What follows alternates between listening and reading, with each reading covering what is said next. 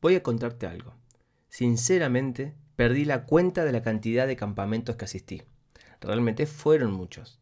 La vida al aire libre es uno de mis pasatiempos preferidos.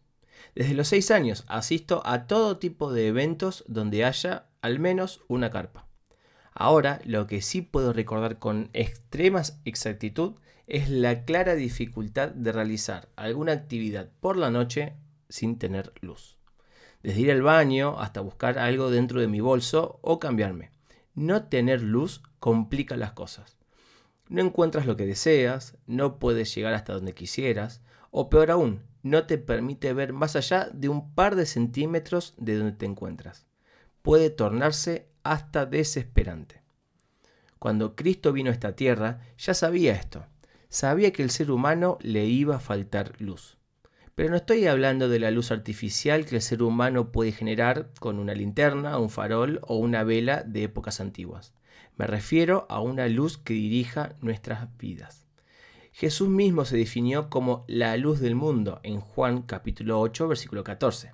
Y luego agregó, el que me sigue no andará en tinieblas. Creo que es una de las afirmaciones más bonitas de la Biblia. En su amor por el ser humano, Cristo nos dejó una recomendación para atesorar y hacerla nuestra. En ese momento de nuestra vida, cuando sintamos que todo es oscuro, cuando el trabajo no funciona como queremos, cuando nuestra familia se encuentra en un momento difícil, cuando nuestro estudio parece estancado o no sabemos qué decisión tomar ante un problema que no nos deja dormir. Cuando estas tinieblas lleguen a tu vida, puedes estar tranquilo. Busca a Jesús. Él será el encargado de orientarte y darte una salida para tu problema.